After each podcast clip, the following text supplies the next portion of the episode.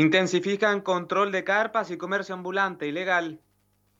Más de 35 centímetros de nieve cayeron ayer en la cordillera. Denuncian estafas en arriendos de cabañas para vacaciones de invierno en Ñuble. Confirman 156 contagios nuevos de COVID-19 en la zona. En economía, el dólar parte la semana nuevamente tocando los mil pesos ante incertidumbres locales y globales. En lo nacional, Boric anuncia bono invierno de 120 mil pesos para 7,5 millones de personas y extensión de IFE laboral. Carabineros se encuentra adulta mayor sola y aislada en el sector cordillerano de Panguipulli. En el exterior, jornada de protestas contra el gobierno y los acuerdos con el Fondo Monetario Internacional. Presión contra maestros en Rusia por oponerse a la guerra.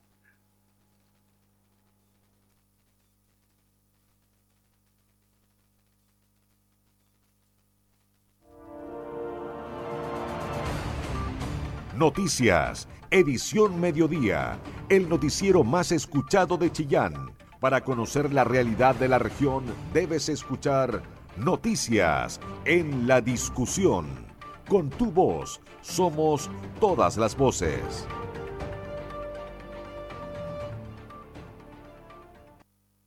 Mueve tu vida con más seguridad. Curifor es Ford. Aprovecha esta oportunidad. Ven por tu All New Territory o New Ranger y paga la primera cuota en diciembre del 2022. Consulta tu financiamiento. Tenemos una gran variedad para todos los gustos. Reserva tu Ford ahora. Próximo embarque. Recibimos tu auto al mejor precio. Te esperamos en Curifor, Avenida Brasil 954 Chillán y en Ruta 5 Sur, Chillán Viejo. Cotiza online tu Ford. Consulta tu modelo en curiforchile.cl. Ford, Curifor, confianza y seguridad toda una vida. Curifor, más de 50 años en el corazón de Chile. Periodismo regional, con noticias de verdad. Noticias en la discusión. 13 horas con 4 minutos. ¿Qué tal? ¿Cómo le va? Muy buenas tardes. Bienvenidos a esta edición Mediodía de Noticias en Radio La Discusión a través de la 94.7 FM. También nos escuchas por la vía digital en radio.ladiscusión.cl. Les saluda cordialmente el, periodista y editor de Radio La Discusión Matías Lagos en este día lunes 11 de julio de este 2022. Con la puesta al aire de Mario Arias durante esta jornada estaremos revisando las noticias locales, nacionales e internacionales. Yo les decía muy temprano en la mañana cuando comenzábamos en portada y reitero esta introducción que este día lunes se celebra una fecha importante en nuestro país. Se trata del Día del Periodista, celebración que se conmemora cada 11 de julio en Chile. Ya son 66 años desde que comenzó esta tradición para reconocer a los y las trabajadoras de los medios de comunicación. Eh, ¿Por qué se celebra el Día del Periodista en nuestro país? Bueno, básicamente, de seguro, de hecho ya habrás visto alguno que otro saludo por el Día del Periodista durante este día lunes 11 de julio. Es una jornada especial para celebrar a los trabajadores de la comunicación en nuestro país, donde se les reconoce su importancia en la entrega de información en una sociedad democrática. La razón de esta festividad entonces es una mm, bastante sencilla, yo le decía bastante básica, pero que muchos ignoran. Y es que fue un 11 de julio, pero de 1956, cuando se creó el Colegio de Periodistas en Chile, luego de que se promulgara la ley 12.045. Tal como señala el Código Civil, se creó el Colegio de Periodistas para tener una institución que tenga por objeto la tuición, la supervigilancia y perfeccionamiento y protección de la profesión de periodista. Así se busca que los y las trabajadoras de la comunicación estén resguardados para que puedan realizar su trabajo con libertad de expresión y protegiendo la democracia, teniendo la responsabilidad de entregar información verídica y por supuesto las herramientas para que toda nuestra audiencia, en este caso como radio, los lectores de la discusión digital continúen educándose. Aunque el Colegio mm, de Periodistas eh, data desde la década de los 50, no fue sino hasta mucho después que las universidades comenzaron a incluirla como una carrera en nuestro país. Y el periodismo nació como un oficio de la comunicación, algo que se practicaba diariamente. Actualmente el periodismo se ha masificado por las herramientas digitales que dan una mayor plataforma para distintas informaciones. Sin embargo, esto hace que sea aún más importante la responsabilidad de los y las trabajadores para combatir la desinformación que puede abundar, ¿no es cierto?, en las redes sociales. En mencionarles además que en la labor propia de periodista, ¿no es cierto?, lo comentábamos en la mañana, eh, la idea es que usted, estimado auditor, se eduque y se informe con nosotros. Muchas veces ocurren situaciones en las que uno puede llegar a todas las fuentes, puede tener la nota, como uno dice, completa, con todas las voces de la ciudadanía, en este caso también de las fuentes propiamente tal. Hay veces en las que uno tiene que consignar dentro de este ejercicio, de este gaje, ¿no es cierto?, del oficio, de que no todos eh, hablan o quieran referirse a ciertas, ciertos temas, ciertos problemas, pero al menos eh, de parte, ¿no es cierto?, de nuestro departamento de prensa al menos hemos hecho eso, de poder, insisto, reitero, de llegar a todas las fuentes necesarias para poder establecer esta información, entregarles a ustedes la información verídica y con las herramientas, por supuesto, que corresponde, en el marco de un criterio periodístico. Haga el ejercicio usted, estimado auditor. Esta es la línea editorial que nosotros le presentamos. Como la discusión, escuche, si usted gusta, otras estaciones radiales y se dará cuenta de lo que yo le estoy hablando. No, no quiero, en este caso, imponerle que escuche solamente nuestra radio, pero a modo de ejercicio de que Ñuble entonces acá estamos haciendo periodismo regional, como lo hemos dicho desde que mm, comenzamos, ¿no es cierto?, en esta labor informativa de la discusión. Bien, de esta forma, con esta introducción comenzamos a revisar las noticias mediodía a través de la 94.7 FM en la vía digital en radio.ladiscusión.cl. De esta forma comienzan las noticias por la discusión. Con tu voz somos todas las voces. Noticias en la discusión. El medio informativo más importante de la región de Ñuble. Una serie de anegamientos se reportaron durante este domingo a raíz de este sistema frontal ocurrido en la región de Ñuble, particularmente en Coelemu, Quillón, Bulnes, Ningüe y Yungay. También en Copquecura, por ejemplo, se registró un deslizamiento de tierra en ruta, eventos que suscitaron durante este domingo reitero, tras este sistema frontal.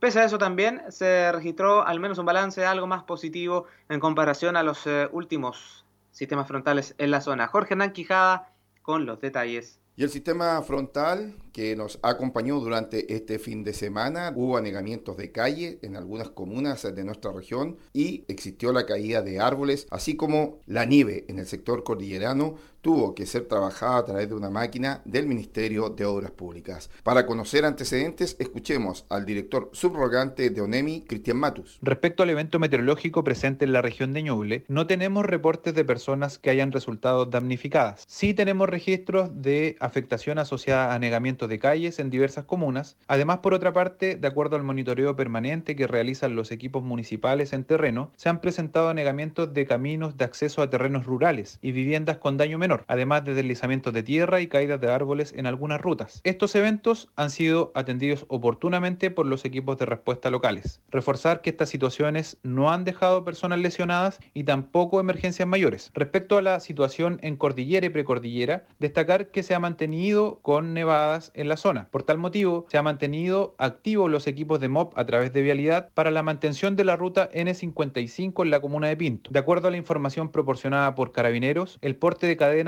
es obligatorio y su uso es para esta jornada a partir del kilómetro 63 de dicha ruta. Tras este evento se generó un aporte importante de aguas a los cauces de la región, por lo cual mantenemos el monitoreo permanente a través del sistema regional de prevención y respuesta ante desastres. El encargado comunal de emergencia la municipalidad de Chillán, Víctor Fernández. Más de 40 milímetros de lluvia cayeron en la ciudad de Chillán durante este fin de semana, los que solo ocasionaron anegamientos viales de mayor a menor cuantía en algunos puntos de la ciudad, considerados como críticos o que, o que poseen problemas estructurales eh, durante el desarrollo del Frente Mal Tiempo, el municipio de Chillán, a través de la DIDECO, Unidad de Emergencia Social, atendió alrededor de nueve solicitudes de vecinos afectados por goteras o problemas estructurales a sus viviendas producto de este Frente Mal Tiempo.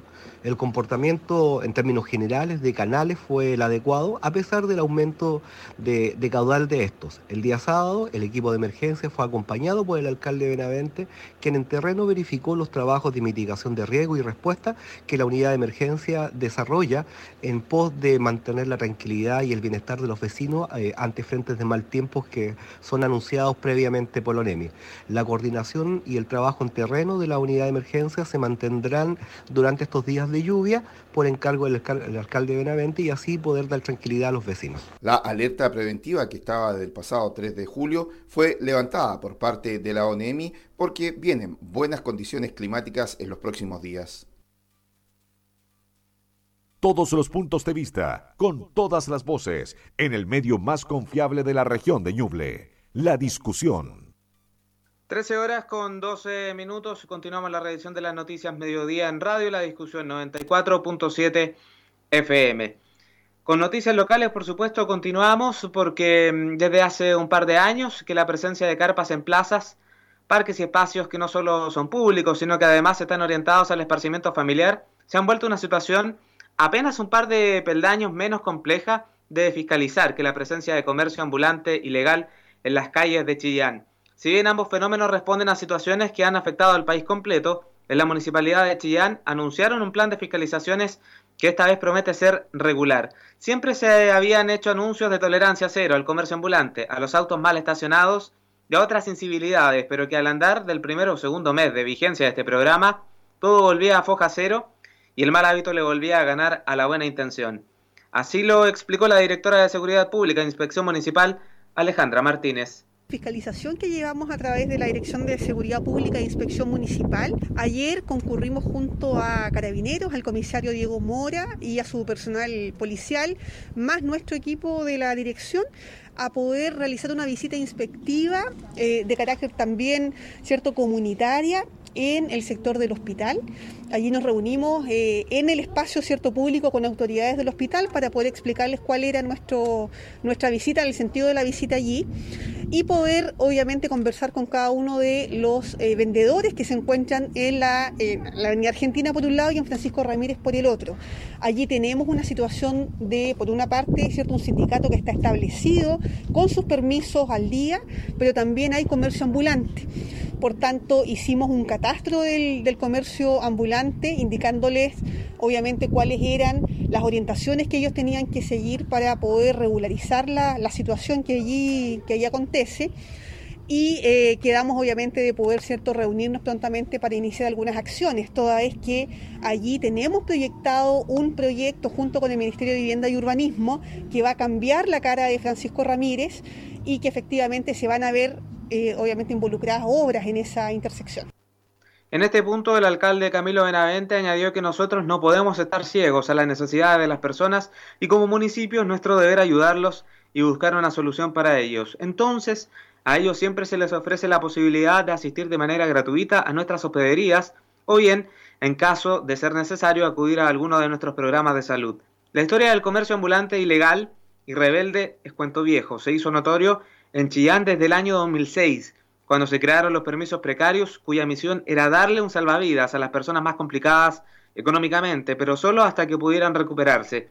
Eso no se cumplió jamás, porque una vez que vieron que se podía generar ingresos de esa manera, los comerciantes, lejos de cambiar de rubro, se fueron multiplicando. La estrategia actual es de la de fiscalizar con mayor regularidad, al menos en los puntos más sensibles, como por ejemplo el acceso al hospital Ermita Martín punto del que se suelen recibir quejas porque se han tomado las veredas, de donde ya es complejo transitar de manera expedita, como se espera de las inmediaciones de un hospital. Y a lo anterior, añadir un factor de educación y entrega de información. El pasado jueves, el equipo municipal y carabineros acudieron al sector para además generar un catastro y avanzar hacia un compromiso de entregar las condiciones adecuadas de acceso de pacientes que acuden al principal recinto asistencial de la región. Aunque en efecto hay vendedores con sus permisos al día que trabajan por la Avenida Argentina y que además del sindicato que está ubicado por Francisco Ramírez, se detectó un total de 38 comerciantes ambulantes sin los permisos para ejercer este tipo de actividades. Toda la información que te interesa. Noticias en la discusión 94.7 FM.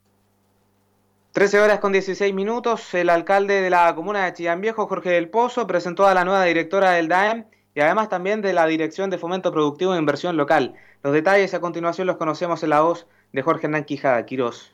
El alcalde de la comuna de Chillán Viejo, Jorge del Pozo, hizo la presentación de dos nuevos integrantes como directores de la Municipalidad Chillán. En primer término, se trata de la nueva directora del DAEN, Angélica Caro, quien va en reemplazo de Claudio Guiñas, quien estaba en ese cargo y que asumió la responsabilidad como director regional del FOSIS, y además de el encargado de emergencia comunal, así como de la oficina de fortalecimiento de inversión y fomento productivo, como lo es de el director de Corfo, Daniel Sepúlveda. Escuchemos al alcalde de Chillán Jorge del Pozo. Hoy día queremos poner eh, especial hincapié a la importancia que tiene eh, para nuestros municipios eh, ir incorporando nuevas personas que hoy día se requieren para que esta administración que tiene características muy importantes que tienen que ver con la transparencia, que tienen que ver con funcionarios de primera línea,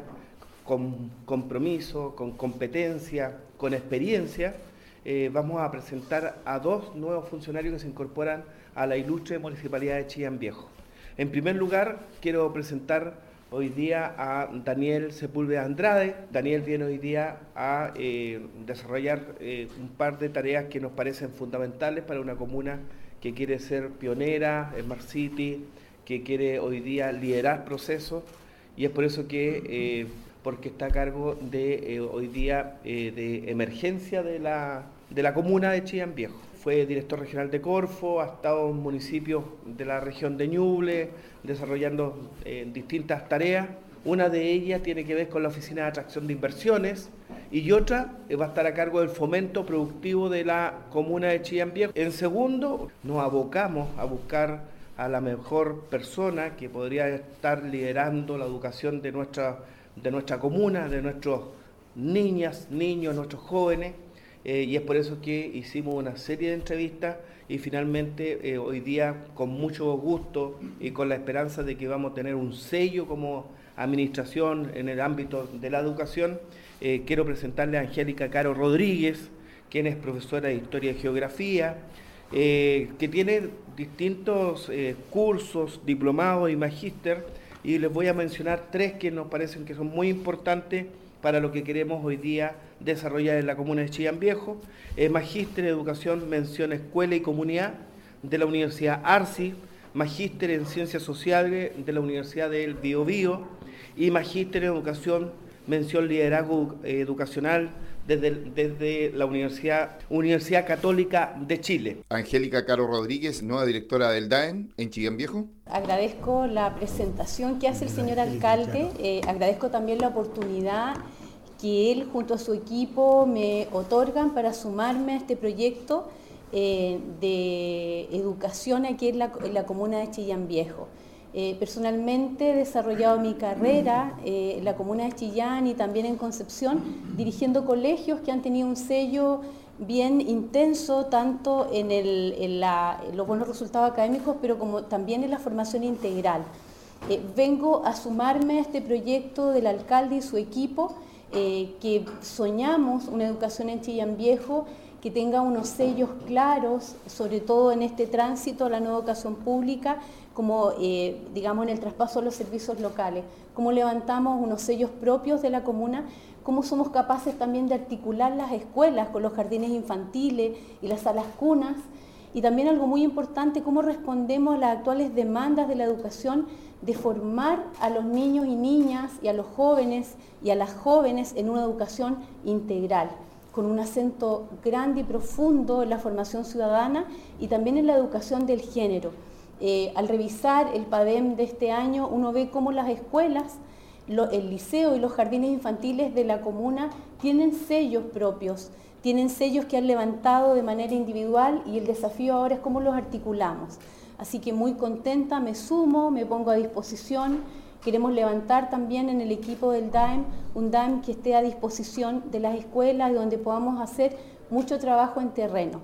Así es que eso agradezco nuevamente la invitación del alcalde y su equipo y toda mi disposición para poner al servicio mis años de experiencia también en esta comuna que hoy me recibe. Daniel Sepúlveda, encargado de emergencia comunal, bien de la Oficina de Fomento Productivo e Inversión. Efectivamente, el alcalde nos ha invitado a participar del proyecto del municipio, esta nueva administración, en tres áreas que ya la ha descrito, una en la unidad de gestión de riesgo, de desastre, que es una nueva unidad en el nuevo modelo que la ley empieza a regir a contar de agosto de este año en la cual la UNEMI va a cambiar su, su, figura y donde la unidad de riesgo de desastre es una muy importante. Ahora, en la unidad de fomento, ustedes ya saben la experiencia que tengo en, la, en cuatro años de, de Corfo, en la cual pudimos apoyar el emprendimiento desde los muy pequeños a los medianos y grandes empresarios de nuestra región. Acá vamos a enfocarnos en el área de Provesal, de jefa de hogar, de la inserción laboral de la UMIL y también de los emprendedores locales de nuestra, de nuestra comuna. Y en la área de atracción de inversiones, eh, esta es la primera comuna que va a tener una oficina de atracción de inversiones y nos sumamos a lo que está haciendo también el gobierno regional, que también va a instalar una oficina de atracción de inversiones. Ya tuvimos la semana pasada una reunión con Inves Chile y con Pro Chile para poder eh, avanzar en lo que va a ser esta oficina en el mapeo que debemos realizar en la, en la, comuna, tenemos el parque industrial, pero además hay loteos que están habilitados para la, para, la instalación de industria, eh, que es muy importante que atraigamos a nuestra, a nuestra comuna y a nuestra región. Así que contento poder estar asumiendo estos roles eh, en la comuna y que van a traer beneficio, empleo y desarrollo a a Viejo y a toda la región. De esta manera, la Municipalidad de Viejo nombra a estas personas para que sigan en el proceso tanto educacional como también de apoyo a las pequeñas empresas de Viejo. Porque tu opinión nos importa. Escuchas Noticias en la Discusión. Seguimos con la revisión de las noticias mediodía en Radio La Discusión 94.7 FM, vía digital en radio.ladiscusión.cl.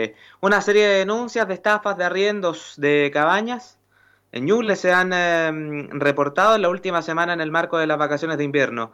Autoridades de la cartera de Turismo, Economía y CERNAC entregaron las recomendaciones correspondientes para evitar caer en estafas o fraudes. Escuchemos la nota. Con el inicio de la temporada de invierno y la llegada de turistas a la región de Ñuble, comienza la búsqueda de un lugar para pasar unas merecidas vacaciones desconectarse y disfrutar de la oferta de los distintos destinos regionales.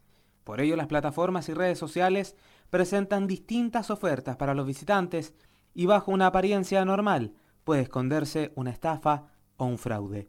El modo de operar es a través de llamados telefónicos o creando anuncios con fotografías falsas o tomadas de publicaciones de empresas locales, haciéndose pasar por dueños de cabañas u operadores turísticos, ofreciendo el servicio y solicitando el pago a través de transferencias bancarias donde el usuario abona un pago por adelantado e incluso llega a compartir datos sensibles como son los bancarios, información privada, entre otros. El Ceremi de Economía en Ñuble, Eric Solo de Saldívar, aseguró que nuestro llamado es a preferir los lugares establecidos que se encuentran registrados en la página de Cernatur y priorizar el comercio legal, ya que ante cualquier situación se puede obtener un respaldo y así no vivir situaciones de estafa que generan un retroceso en el avance del turismo para la región puntualizó. Nuestro llamado es a preferir lugares establecidos que se encuentren registrados en la página de cernatur.cl y priorizar el comercio legal, ya que ante cualquier situación se puede obtener un respaldo y así no vivir situaciones de estafa que generan un retroceso en el avance del turismo para la región. Por su parte, la directora regional del Cernatur en Ñuble, Heidi Nostroza, instó a los turistas a planificar sus viajes de manera informada y a preferir los prestadores de servicios turísticos registrados en Cernatur para evitar que cualquier situación empañe sus vacaciones. Desde Senatur Ñuble hacemos un llamado a los turistas y a los excursionistas a planificar sus vacaciones, sus estadías o sus escapadas, independiente del tiempo que van a pasar en nuestra región, en cada uno de los destinos y atractivos. Es importante informarse no solo respecto de las condiciones de la zona que van a visitar, en lo climático, en las restricciones, etcétera, sino que además es bastante relevante que tomen conocimiento y que prefieran, seleccionen y contraten servicios formales, prestadores de servicios registrados en Cernatur y que ante cualquier inquietud o duda se dirijan al Servicio Nacional de Turismo o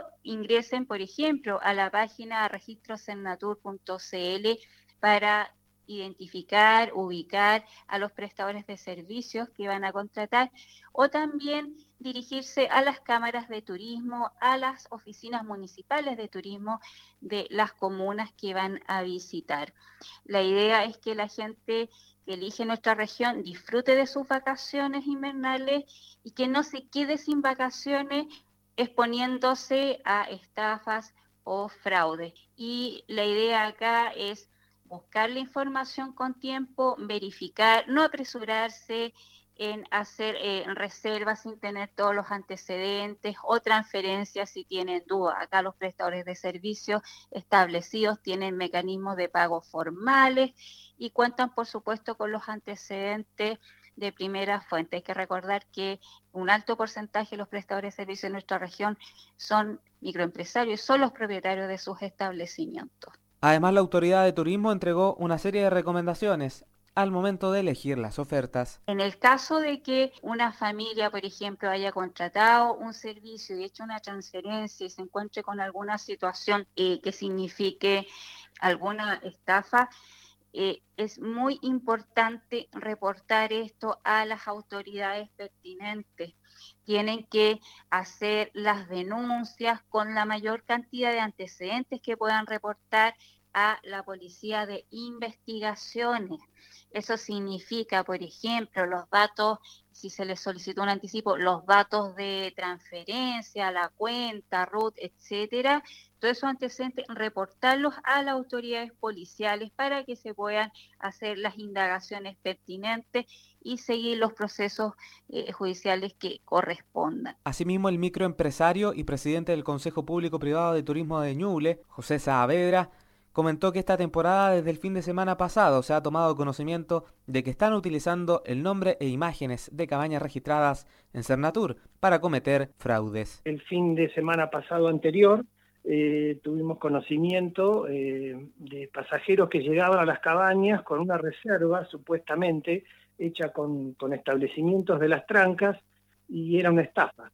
Eh, realmente inclusive pagaron abonando 35 mil, 40 mil pesos a, unas personas que se hacen pasar por cabañas de las trancas, usan las eh, imágenes nuestras, eh, las sacan de las redes sociales y con eso hacen un engaño a, la gente. Por eso advertimos muy bien que no deben eh, contratar cabañas este, en, sitios de Facebook, por ejemplo, que fue en estos casos, en grupos de compras o grupos de Facebook, sino directamente consultar en el Facebook, Instagram o páginas web de los establecimientos registrados eh, acá en el Valle de las Trancas.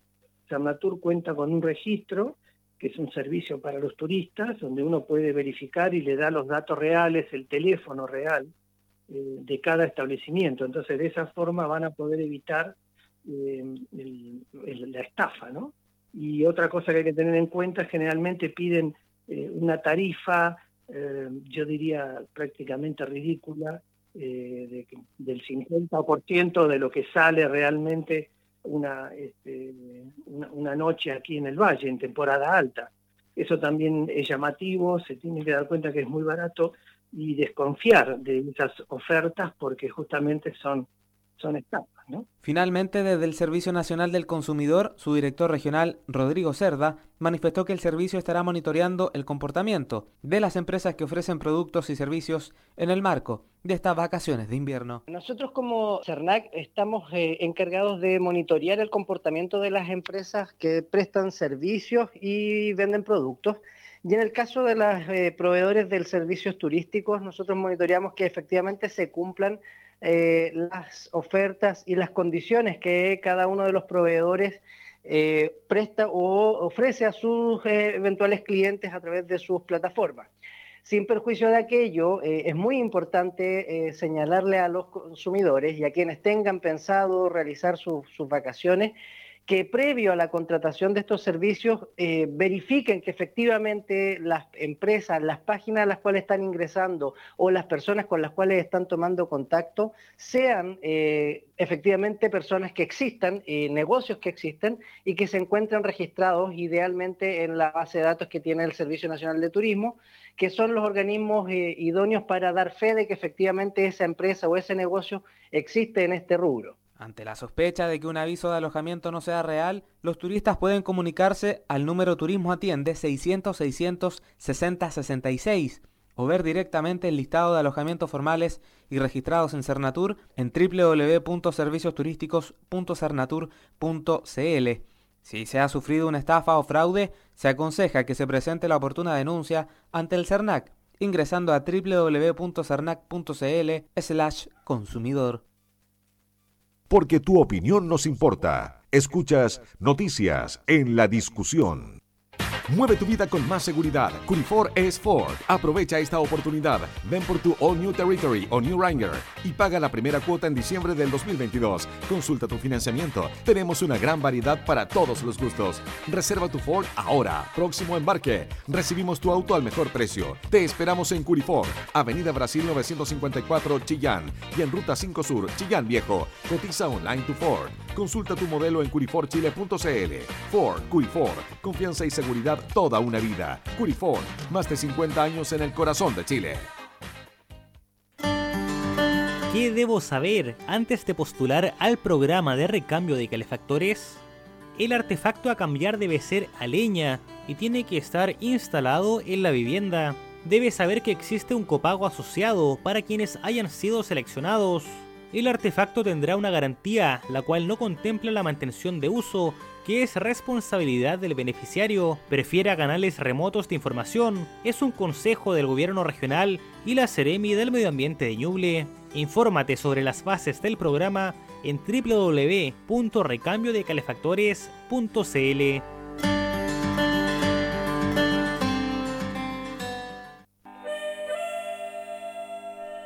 Teatro Vagabundo te invita a una nueva aventura. Otra de piratas, en busca de la imaginación robada. Seguimos navegando por la región de Ñuble. Síguenos en vagabundotitres.cl y en todas nuestras redes sociales. Proyecto financiado por el Fondo de Fomento y Desarrollo de las Artes Escénicas Convocatoria 2021 del Ministerio de las Culturas, las Artes y el Patrimonio. Este 4 de septiembre se parte del plebiscito constitucional. A partir del 13 de agosto deberás revisar en cervel.cl o llamando al 606.166 si fuiste designado vocal de mesa. En caso de no poder cumplir con este deber, deberás presentar tus excusas los días 16, 17 o 18 de agosto ante la Junta Electoral de tu domicilio electoral. Recuerda, desde el 20 de agosto podrás consultar si tus excusas fueron aceptadas o si fuiste designado vocal reemplazante. Y no olvides que para votar es clave saber dónde, ya que tu mesa no será la misma y tu local puede haber cambiado. Porque tú decides, vota. Servicio Electoral de Chile. CERVEL.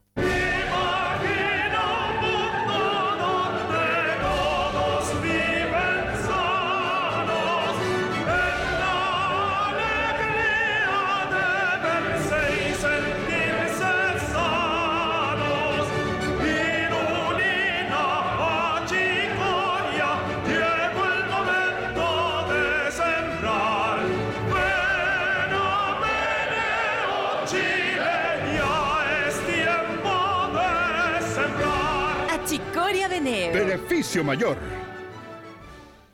La seguridad para tu hogar o tu empresa es muy fácil de conseguir. Sescorp, una empresa líder en Chillán y con servicio para toda la región de Ñuble. Alarmas con aplicación al celular, botón de pánico a distancia, móvil de verificación, monitoreo las 24 horas. Comunícate con nosotros. Alarmas@sescorp.cl. Fonos 422-321-249 o 422-243-893. Sargento Aldea 427 en la web www.sescorp.cl.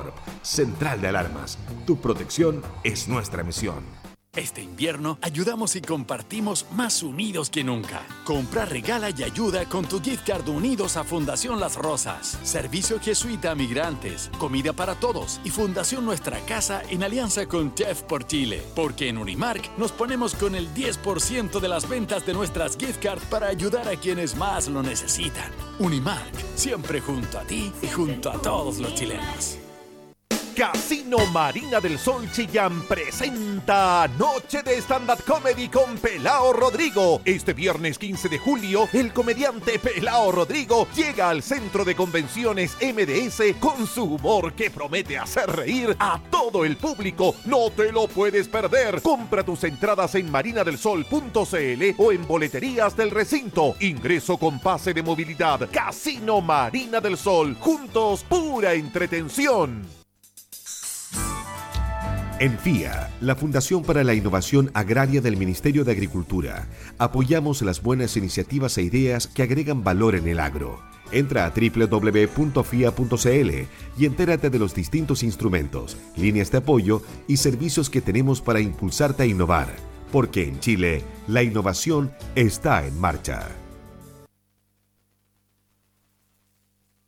Porque tu opinión nos importa. Escuchas Noticias en la Discusión. 13 horas con 37 minutos, ya estamos de regreso en esta edición Mediodía de Noticias de Radio La Discusión 94.7 FM, vía digital, te la reitero, en radio.ladiscusión.cl. En las últimas 24 horas, la región de Ñuble registró 156 nuevos contagios con coronavirus, sumando desde el inicio de la pandemia a la fecha 113.482 personas notificadas con la enfermedad. El reporte diario del Ministerio de Salud Además, totalizó 1.127 decesos. De ellos, 935 fallecidos fueron confirmados con test PCR positivo a COVID-19 y 192 habrían sido por esta causa. De los diagnósticos recientes de la infección, 91 corresponden a casos con síntomas, 3 asintomáticos y 52 reportados por laboratorio. La Seremia de Salud en Ñuble, Jimena Salinas, informó que las comunas con nuevos casos son Chillán con 88, Quillón con 13, San Carlos con 12, Niquén con 7, Bulnes con 6, Coihueco con 5, El Carmen, San Fabián, Yungay con 4, Chillán Viejo, Pinto, Portezuelo, Quirihue, Ranquil con 2 y las comunas de Copquecura, Coelemu y San Nicolás un caso nuevo. Asimismo precisó que el 46% de los casos fueron pesquisados a través de las búsquedas activas de casos. A la fecha, los casos activos con capacidad para transmitir el virus son 1089, mientras que las personas recuperadas son 111.048 a nivel local. El MinSal indicó que un paciente contagiado está internado en unidad de cuidados intensivos, lo que representó el 0,54% a nivel nacional, que concentró a 186 personas en esa condición. Y además, se han otorgado nueve alzas de cuarentena, acumulando la fecha un total de 41.398 desde el inicio de la emergencia sanitaria. Con respecto a la capacidad diagnóstica, el laboratorio del Hospital Ermita Martín ha informado 873 exámenes PCR en las últimas 24 horas, lo que arrojó un 11,23% de positividad diaria, mientras que en la última semana este indicador fue de un 12,38%. Información veraz, con periodistas de verdad, noticias en la discusión. Con diversas actividades culturales, el Teatro Municipal de Chillán conmemorará su sexto año de aniversario. Jorge Nanquijada con todos los detalles. Seis años está cumpliendo el Teatro Municipal de Chillán después de lo que fue su reapertura tras haber iniciado un proceso de construcción después del terremoto del 39 y que quedó inconcluso. Pasemos a escuchar al alcalde de Chillán, Camilo Benavente. Un día muy especial porque estamos comunicándoles eh, de este sexto aniversario de nuestro Teatro Municipal, como ustedes pueden ver, en un lugar inédito que le estamos mostrando a la comunidad y esperamos que Chillán también conozca este lugar patrimonial nuestro, junto a Pedro Sánchez y a Mauricio Frías. Eh, decirles que estamos contentos en este sexto aniversario del Teatro Municipal. En estas semanas vamos a tener cerca de 100 artistas con, nosotros en varias disciplinas, ¿cierto? Eh, además, tenemos un acto central que es el día 28 de julio, que es el día de aniversario, en donde vamos a conmemorar este aniversario eh, reconociendo a los funcionarios municipales y funcionarios del teatro ¿cierto? que han estado trabajando con, mucha abusiosidad en estos años, ¿cierto? sin horario, con, mucho compromiso por la cultura local. Vamos a hacer un reconocimiento a nuestros funcionarios del Teatro Municipal y esperamos también tener ese día 28 de julio, que es el acto central del aniversario, eh, un acto de carácter nacional. Estamos eh, buscando artistas que tengan una connotación importante, ¿cierto? Y que pueda también la comunidad venir a ver un acto central de buena envergadura en este teatro, después de todo lo que pasamos, que tuvimos dos años sin mucha parrilla programática, sin mucha agenda en el teatro, así que estamos contentos de esta vuelta y de, este cambio que estamos haciendo invitando a la comunidad a que aprecie nuestras actividades. Mauricio Frías, quien es integrante de la Corporación Cultural. Eh, quiero destacar la actividad que se va a realizar el día 29 de julio que es la entrega de la memoria anual año 2021. Es, una memoria que nunca antes se ha hecho y esperamos que esto marque un precedente y que se siga entregando todos los años. Eh, el 2021 fue un año muy especial porque es un, periodo que, que comienza con muchos cambios, una nueva administración municipal que llega con legítimas, buenas y nuevas ideas y reconociendo siempre la labor de quienes antecedieron en este teatro y que em, mantienen eh, se mantiene tan impregnado en la gente de nuestra región. Em, llega un, nuevo alcalde, presidente de la Corporación Cultural, llega la señora Virna Beas como directora ejecutiva, nos integramos al directorio dos personas más, entonces esta memoria que se va a entregar ese día y que ya fue entregada en borrador eh, a la asamblea de socios, eh, va a marcar un precedente, como digo, hacia adelante. Em, el miércoles 29 de junio realizamos la primera Asamblea General de Socios de la Corporación Cultural, em, donde bueno, se presentan eh, las nuevas personas que, se integran a esta corporación, se manifiestan las intenciones de lo que se quiere llevar adelante, eh, pero quiero destacar sobre todas las cosas el tremendo y maravilloso clima de fraternidad con el que se vivió, eh, con mucho cariño de parte de toda la gente, porque creo que eso es lo que representa este, este edificio, ¿ah? mucho amor, cariño y esfuerzo de muchas personas, y en eso también se está trabajando, en hacer un reconocimiento a las personas de la agrupación se llama Pro Teatro, eh, Pro, Término del Teatro Municipal. El concejal y presidente de la Comisión de Cultura, Pedro Sánchez. A mí me toca, como decía en las presentaciones, dar palabras clave. Ya una de ellas es reactivando el ecosistema cultural. Hoy en día, post pandemia, todos bien sabemos que muchos rubros han visto afectados. Eh, sin lugar a dudas, el rubro cultural también tuvo un alto impacto. Las presentaciones en espacios cerrados se vieron limitadas y gracias, digamos, a esta nueva semana vamos a reactivar ese ecosistema y lo primero que tenemos preparado es una presentación, ¿cierto? y un análisis que se va a hacer con un experto en generación de audiencias, que es Javier Ibacache, que va a estar compartiendo acá en el Teatro Municipal. Y mm, junto con eso, eh, lógicamente va a venir con un panel de expertos que van a estar de alguna u otra manera ayudando a que este, este camino que comienza, bueno, ya van seis años, ¿cierto? Siempre eh, la filosofía de mejora continua se basa también acá. Y es por eso que va a estar invitado eh, este gran personaje. También tenemos algo que sin lugar a dudas es muy importante realizar, que se va a realizar el día viernes 29 eh, de, julio, que es eh, darle espacio cierto a los artistas locales, a, las agrupaciones culturales y que se pueda hacer un análisis, porque si no tenemos un análisis, eh, lógicamente no vamos a poder tener algunas conclusiones y unos resultados que nos van a ayudar a seguir en esa mejora continua en la que realmente el teatro está comprometido. Así que eh, esa reflexión y análisis que, se programa, eh, los artistas escénicos y visuales de la comunidad local se van a juntar y agrupar para analizar cómo han sido los últimos seis años eh, de trabajo en este teatro municipal. En cuanto a las actividades, lo escuchamos en la voz de su directora, Birma Beas. Va a tener unas, unas sesiones de exposiciones, que es una de ellas, la vamos a inaugurar el 19 que es de Ricardo Montandón, que es la que está acá en, la, en el espacio Sala Obra Gruesa. Mañana comenzamos con la, con la, agrupación eh, contemporánea eh, Tanagra, que inaugura su, su clásica exposición en aniversario a las 18.30 horas. Eh, también a las 19.30 horas está Pintarte, que es con los artistas emergentes de la, comuna, entonces así les estamos dando espacio a lo emergente, a lo contemporáneo y la, exposición de carácter nacional e internacional se hace a través de la de Ricardo Montandón. Luego vamos a tener una fiesta ciudadana cultural que es el Teatro de Puertas Abiertas, que es donde vamos a vivir la experiencia del teatro, lo que les comentaba, desde otro punto de vista. Las personas normalmente vienen al teatro y vienen a la gran sala, pero esta vez queremos hacer algo distinto, queremos incluir a la familia, vamos a estar, los niños todavía están de vacaciones, los universitarios también, entonces la idea es generar un, fin de semana de puertas abiertas todo el día el sábado 23 y el domingo 24, donde van a poder vivir la experiencia de venir a la sala, a la gran sala. Eh, perdón, en la gran sala y también en la obra gruesa, en el, en el, en el, café también van a haber, eh, van a participación y muestras escénicas em, en distintos espacios y galerías del teatro. Eh, una, una, presentación multimedia que es una obra inédita a través de Verdecer que ocupa eh, luz y agua que también le van a enseñar a las personas que participen em, distintas acciones con respecto a la multimedia. Van a haber manualidades, también van a haber, eh, la agrupación Animales Mecánicos va a enseñar a confeccionar las las máscaras con las cuales después van a participar dentro del video que van a generar.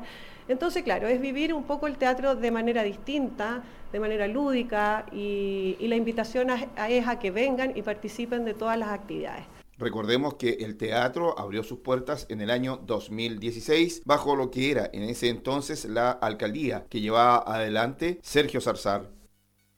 Indicadores económicos en la discusión.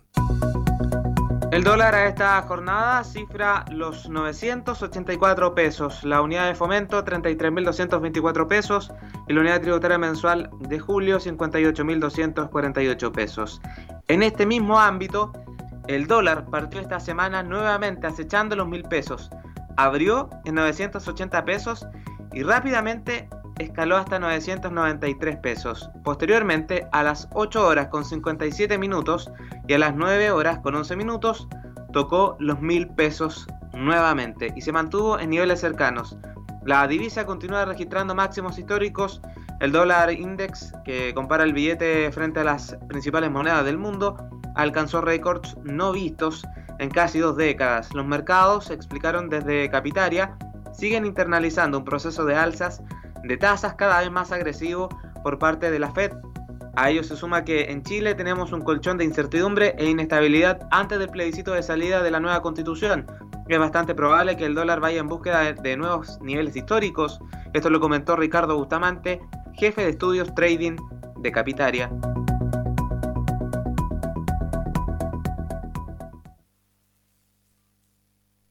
Noticias Nacionales en la discusión.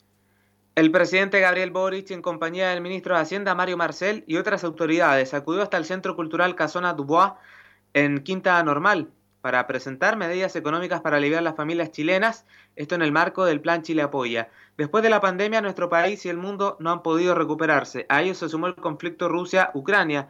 Sabemos por lo que están pasando, partió comentando el jefe de Estado. Anunció tres medidas la extensión del IFE laboral hasta el último trimestre del 2022 para facilitar el retorno al empleo, la extensión de las licencias por postnatal por hasta 60 días y la ampliación del subsidio laboral protege hasta fin de año. A ello se sumará la entrega de un bono invierno con alcance a 7,5 millones de personas por un monto de 120 mil pesos. La aprobación de lo anterior quedará en manos del Congreso. Boric afirmó estar confiado en que ello será aprobado por los parlamentarios. Escuchemos parte de este anuncio vamos a otorgar un bono invierno Chile Apoya por un monto de 120 mil pesos a 7 millones y medio de familias, a 7 millones y medio de personas, que son cerca de 4 millones de familias.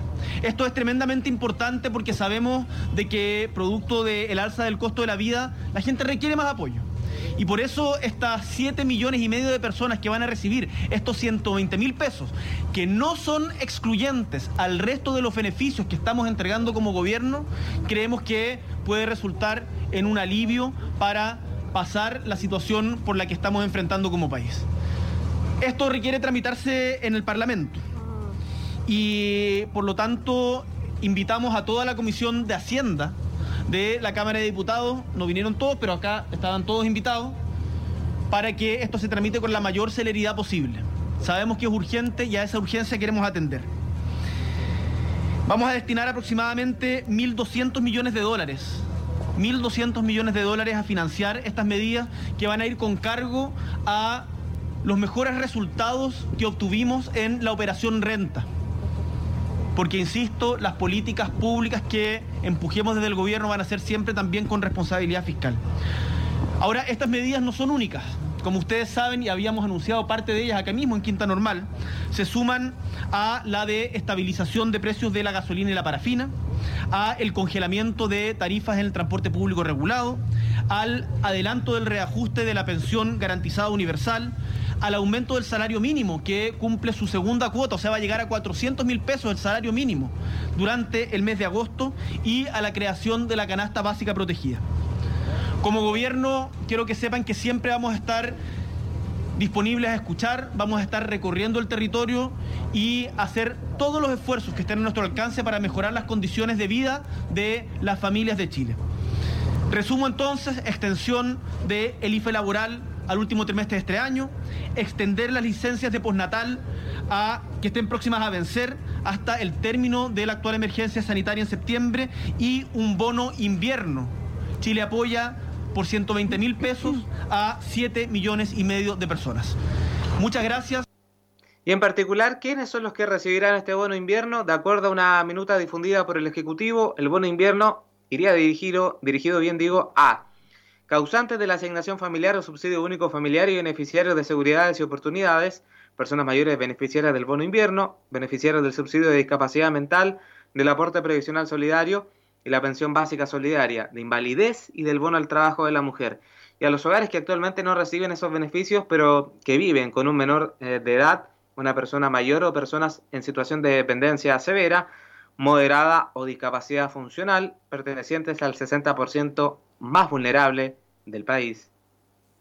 Noticias nacionales en la discusión. Hasta un sector cordillerano de Panguipulli, en la región de Los Ríos, llegó carabineros para ver el estado de salud de una adulta mayor que se encontraba sola y aislada. La institución denunció al Ministerio Público por una eventual vulneración de derechos. Los uniformados encontraron a la mujer de 80 años, la cual vive sola, en precarias condiciones, en el sector de Chepica Alto, cercano a Coñaripe. Esto tras un llamado de un familiar que solicitó la presencia policial en el lugar para conocer su situación.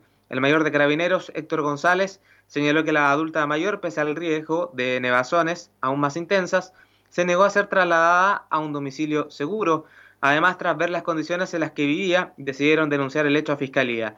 El oficial advirtió que el sector tiene presencia de nieve, por lo que quienes lleguen hasta la zona deben usar cadenas en sus neumáticos y recomendablemente preferir vehículos 4x4, dado lo complicado del desplazamiento. De hecho, los funcionarios que acudieron a visitar a la adulta mayor debieron realizar el último trayecto a pie. Según información de medios locales, la policía coordinó además la asistencia del Ministerio del Desarrollo y Familia para la mujer, además de la compañía de un familiar. Noticias del Mundo en la discusión. Argentina vivió este sábado la conmemoración de su independencia en medio de protestas, tanto desde la izquierda como de la oposición. El país padece una tormenta perfecta económica que se revelan datos altísimos de pobreza, inflación y deuda. Esto ha llevado a un hartazgo de la sociedad. Pocos eh, creen que el país pueda resistir hasta sin algunas reformas urgentes. Algo complejo en el actual gobierno argentino, donde el presidente y la vicepresidenta mantienen un pulso por el poder de cara a las elecciones del año 2023. La nota desde Deutsche Welle. Desde el frente de la izquierda y desde la derecha con una marcha de la oposición. En el Día de la Independencia Argentina, sus ciudadanos tomaron las calles para convertir esta jornada nacional en una jornada de reivindicación. Porque el verdadero opresor y el verdadero enemigo está acá dentro de la Casa Rosada. El pueblo debe estar unido, derecha y izquierda es un invento de esta gente para mantenerse en el poder y para que nos peleemos unos y otros. Cada uno puede pensar como quiere, pero a todos nos pasa lo mismo. Esta gente nos está hambriando, nos está oprimiendo y todos nuestros jóvenes están yendo al exterior no lo vamos a permitir. La situación es insostenible. El dólar por las nubes y con el dólar paralelo, el que se cambia en el mercado negro, por encima del 280 en algunos momentos de esta semana. A esto se une el cepo cambiario, una inflación desaforada que afecta a todos en la sociedad y una pobreza que se cifra ya en torno al 40%, según un informe del INDEC de finales de marzo. Además, el pacto con el Fondo Monetario Internacional para refinanciar 44.500 millones de deuda genera mucha controversia, porque ahoga la maltrecha economía argentina. Es un pacto colonial de dependencia, de saqueo, que es lo que estamos viviendo. No, no, hay que romper los lazos con el Fondo Monetario, dejar de pagar ya todo concepto de pago de deuda externa para poder invertir en trabajo, salario, salud, educación, que es lo que hace falta. Además, para controlar la huida de divisas, el Gobierno ha impuesto restricciones a las importaciones. Esto afecta al funcionamiento diario de la mayoría de empresas.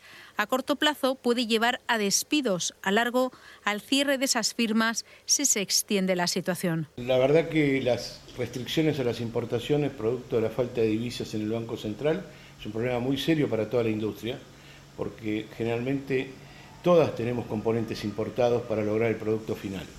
Y justamente también creemos que eso va a afectar la producción el año próximo. Algunos apuntan a que la única salida son las reformas. A ver, la única forma de sacar de este, este rumbo a una crisis a la Argentina eh, es pegar un volantazo. Y pegar un volantazo significa anunciar un plan de reformas estructurales. Nada novedoso es lo que hicieron los países que los argentinos envidiamos por su progreso en los últimos 30, 40 años y que nosotros no lo hemos hecho. Unas reformas profundas en el sector sociolaboral, estabilización del tipo de cambio, una reforma tributaria que reduzca la carga fiscal, un cambio de régimen económico, algo complejo en el actual gobierno argentino donde el presidente y la vicepresidenta mantienen un pulso por el poder de cara a las elecciones de 2023. Noticias del mundo en la discusión. Criticar la invasión en Ucrania puede acarrear dificultades para funcionarios públicos en Rusia. Una maestra de escuela de aquel país en Rusia compartió su historia con Deutsche Welle. Escuchemos el informe.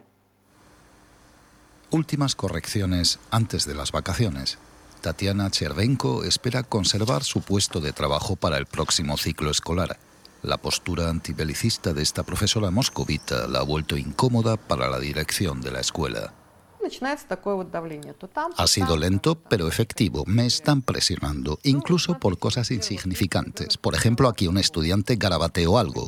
Por supuesto, no me di cuenta, pero aún así me reprendieron por presuntamente no cumplir con mis tareas. Dijeron que yo debería haber citado a los padres del alumno a la escuela para discutirlo, tan solo por estos garabatos. Cuando Rusia inició su guerra contra Ucrania, centenares de personas salieron a las calles. Tatiana Chervenko fue una de ellas. Pese a ser una protesta pacífica, la arrestaron y multaron con el equivalente a casi 300 euros.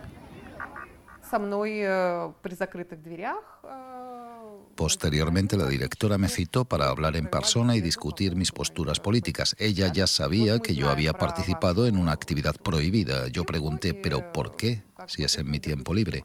Y ella me dijo, sí, pero los padres de los alumnos podrían no estar de acuerdo.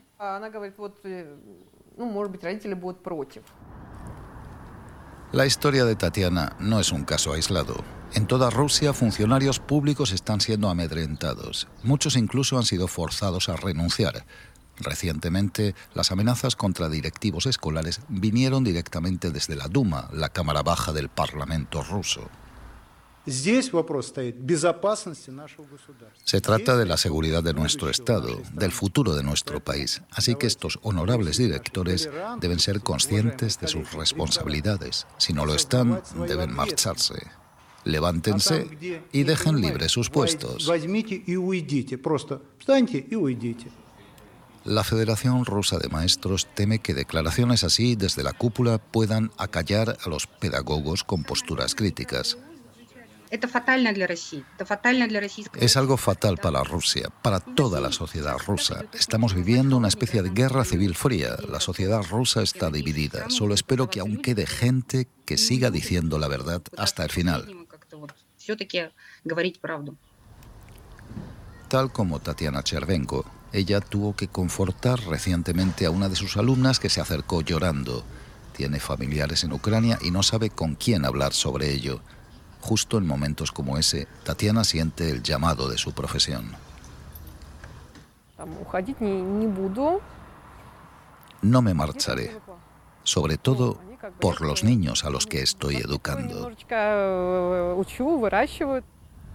De momento, Tatiana se irá de vacaciones. Si al volver se encuentra con que ha perdido su empleo, dice que demandará legalmente a la escuela y que luchará hasta el final. El pronóstico del tiempo en la discusión. A esta hora la temperatura de este momento en la capital regional de Ñuble, según la Dirección Meteorológica de nuestro país, vamos a revisar 9 grados Celsius. 9 grados Celsius a esta hora, con sensación térmica entonces de 7. Se proyecta una máxima para el resto de esta jornada en 11 grados Celsius.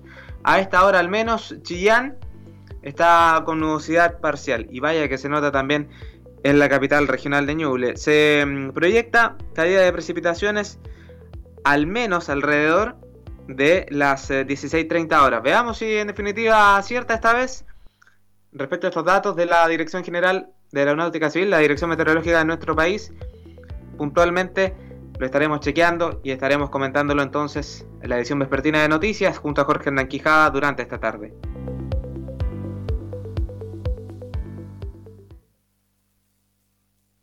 Todos los puntos de vista, con todas las voces, en el medio más confiable de la región de Ñuble, la discusión. 14 horas con un minuto culmina esta edición mediodía de noticias en Radio La Discusión. Agradecer como siempre a nuestros auditores que se informan con nosotros. Mario Arias en la puesta al aire, Matías Lagos en la edición y conducción de las noticias. Reitero el saludo a todos los periodistas de nuestro país, a quienes se han dedicado en esta labor en este día 11 de julio de este 2022, el Día del Periodista en nuestro país. Gracias, muy buenas tardes, ya viene el deporte.